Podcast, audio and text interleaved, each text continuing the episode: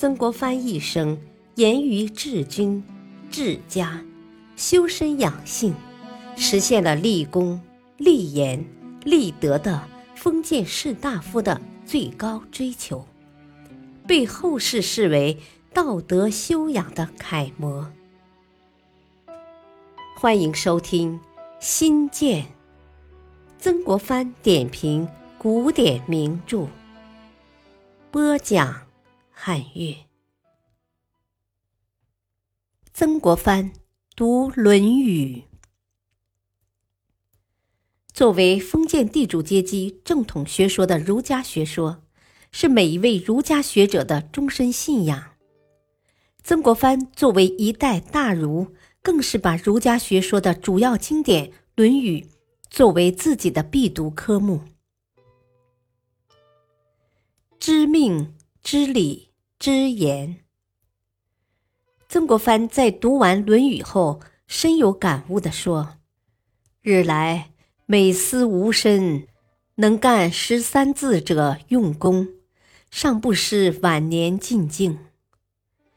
十三字者谓。”三经、三史、三子、三集、三十、三纪、三伯、三知、三月、三寡也。三知者，《论语》末章，所谓知命、知礼、知言也。十三字者，时时省察，其由失之东隅。收之桑榆者乎？曾国藩何以如此看待《论语》呢？曾国藩认为，《论语》虽然篇幅不大，但作为儒家经典之一，长期以来是文人必读的书籍。他所表现的人生态度、思想观念，在我国封建文人思想上留下了极为广泛深刻的影响。曾国藩把《论语》视为孔子所宣扬的仁理的根本之作。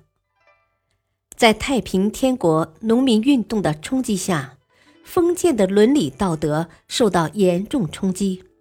在这种内忧外患的时代，曾国藩作为一名试图为国家奉献终生的儒家子弟，更是痛心疾首，因而也甚是希望。早日恢复孔子提倡的仁礼。对于孔子，从他的政治、哲学和心理学观点出发，认为德育的主要内容是仁和礼，所以他主张为政以德的观点，甚是赞同。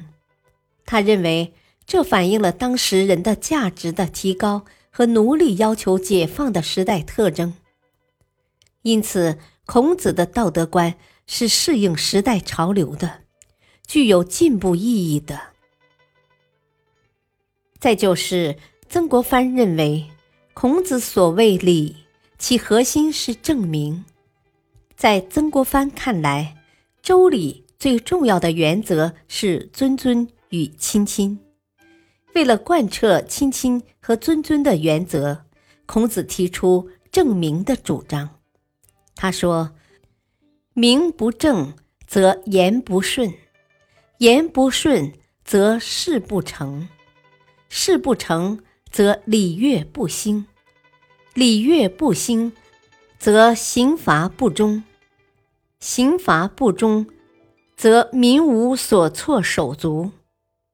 所以，孔子提出君君臣臣父父子子。”作为证明的具体内容，就是说，为君者要使自己符合于君道，为臣者要符合于臣道，为父者要符合于父道，为子者要符合于子道。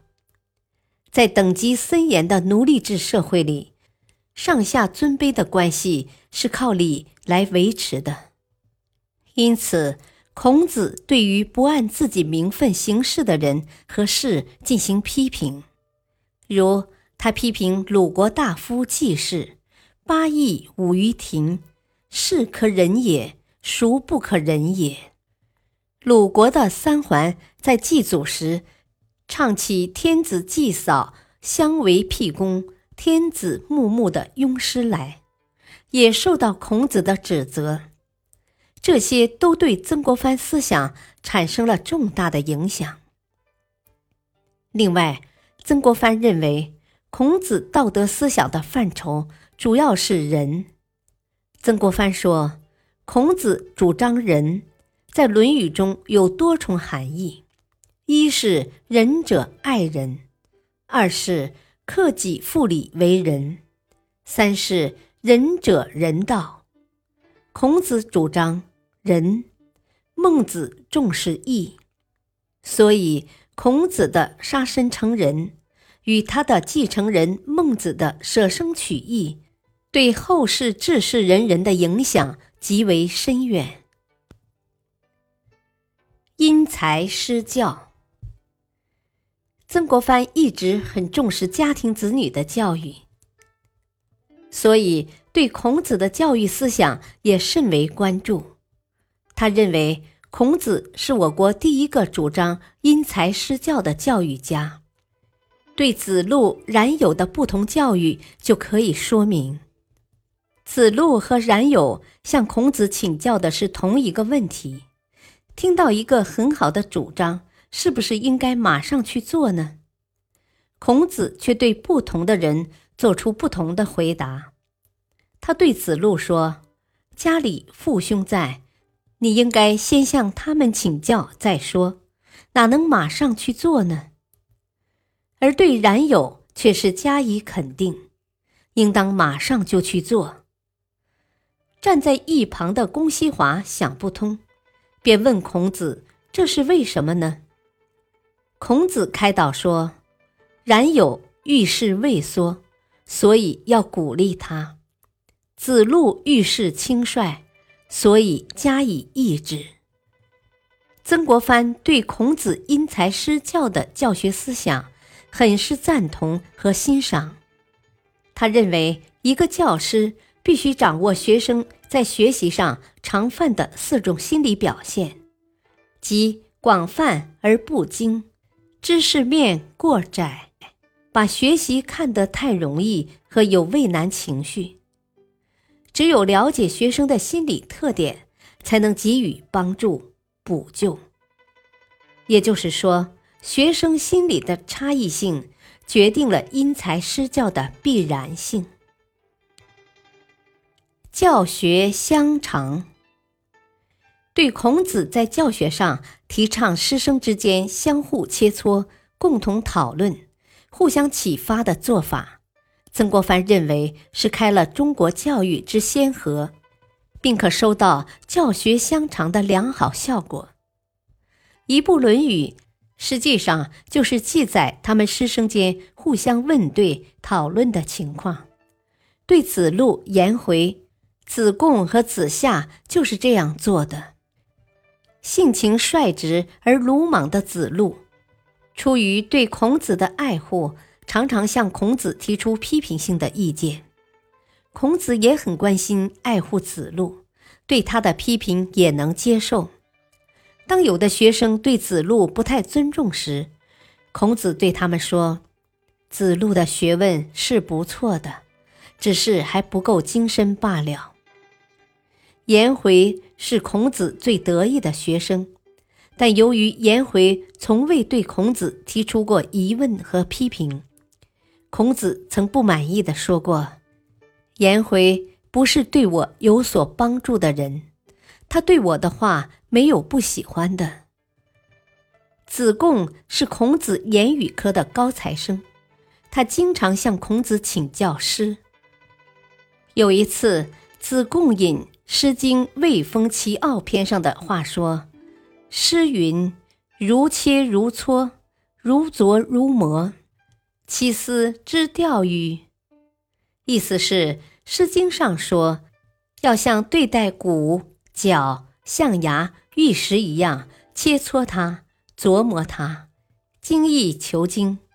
孔子听了，高兴地说：“次呀，现在可以同你讨论《诗经》了。”子夏是孔门晚辈中的高足，长于文学。有一次，子夏引《诗经·卫风》声的诗句向孔子请教：“巧笑倩兮，美目盼兮，素以为训兮，何谓也？”意思是，《诗经》上说有酒窝的脸笑得真美呀，黑白分明的眼睛流转的真让人喜爱呀，洁白的底子上画着花卉呀。这几句诗是什么意思呢？孔子回答说：“先有白色底子，然后画花。”子夏接着进一步阐明说。那么，是不是和乐的产生在仁义之后呢？孔子高兴地说：“不伤呀，你真是能启发我的人，现在可以同你进一步讨论诗了。”曾国藩对孔子敢于承认比他小四十四岁的子夏在学问上对自己有启发，能向被教育者学习的勇气和精神。甚为敬佩，并以此多次教育子弟。感谢收听，下期继续播讲曾国藩读《论语》。敬请收听，再会。